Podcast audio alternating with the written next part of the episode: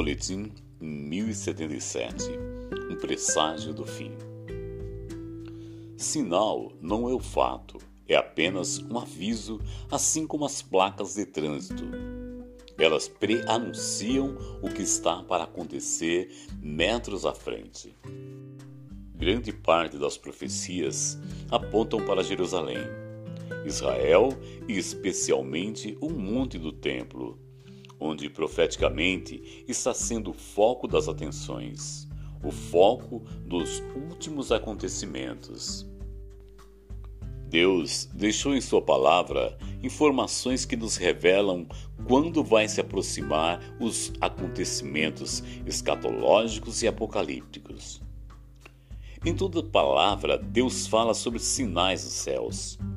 Desde Gênesis 1,14 o Senhor nos avisa que usaria os astros para falar algo à humanidade. Calendário astronômico, o nascimento de Jesus, sua vida, morte e ressurreição, houve sinais nos astros. Eclipses lunares referem a juízo sobre Israel, e eclipses solares apontam para juízo sobre as nações, uma batalha que está para vir sobre o mundo superlua rosa, uma lua bem diferenciada, com chuva de meteoros. E no próximo dia 26 de 5 de 2021, teremos um eclipse lunar total, que será a lua de sangue. Sem contar que no último dia 14 de maio, Israel celebrou 73 anos desde que voltou a ser nação novamente. Não creio que vá acontecer nada nessas datas, mas são sinais que apontam que algo está por acontecer num futuro muito próximo, trazendo uma implicação profética muito importante. Em conjunto a isso, temos que observar as ações de nações como os Estados Unidos, Oriente Médio, Rússia, Mogog, países árabes, Turquia, Gog, China e possivelmente vão envolver o mundo todo. Hamas lançando foguetes contra Israel exatamente na data que celebravam a conquista de cidades. E hoje a Turquia já se manifesta, se aliando ao Hamas com total apoio. Muitos do Islã afirmam que Jerusalém é a terceira cidade sagrada do Islã, depois de Meca e Medina. Porém, nos próprios livros sagrados do Islã, não há qualquer menção sobre Jerusalém. Muitos árabes têm feito incursões no mundo muçulmano que o monte do templo não tem nenhuma razão de pleitearem, visto que não faz parte das crenças islâmicas. Zacarias 12, 9.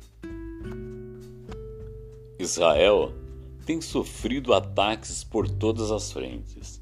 Foguetes de Gaza e distúrbios violentos nos arredores, sendo chamado de Batalha pré-Messias, pela montanha de Deus, que foi comprada por Davi por 600 ciclos de ouro há 3 mil anos atrás. 1 Crônicas 21 a 25. A violência tem aumentado e o desfecho dessa batalha pode dar um avanço considerável no calendário apocalíptico.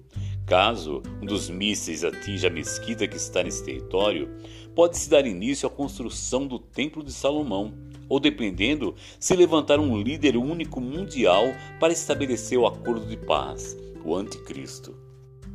Israel tem o controle do território de quem pode entrar ou não ao Monte do Templo, local onde o terceiro templo será reconstruído, Monte Moriá. Porém, o território pertence aos muçulmanos. Os judeus perderam o monte do templo no dia de Jerusalém. Israel em o controle territorial da região onde tem o Domo da Rocha e tem também a mesquita de Al-Aqsa, eles que permitem ou não o acesso ao monte do templo. Porém, quem tem a gerência religiosa é o rei da Jordânia. E os muçulmanos acham que devem acessar o monte do templo quando quiserem. E como Israel fechou temporariamente por uma série de problemas, tanto judeus como árabes, e especialmente os árabes, ficaram inconformados. Muitos estão com as virgens dormentes, que estão despreparadas e sem azeite na lamparina. Estamos caminhando em direção ao princípio de dores e, posteriormente, à grande tribulação. Nessa semana, celebraremos a festa de Pentecostes. Festa essa que estão na agenda de Deus para com o homem, onde os céus estão abertos.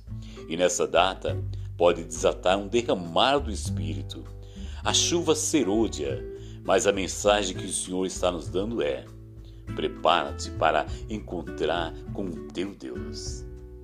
Texto Apóstolo Cleito Nantes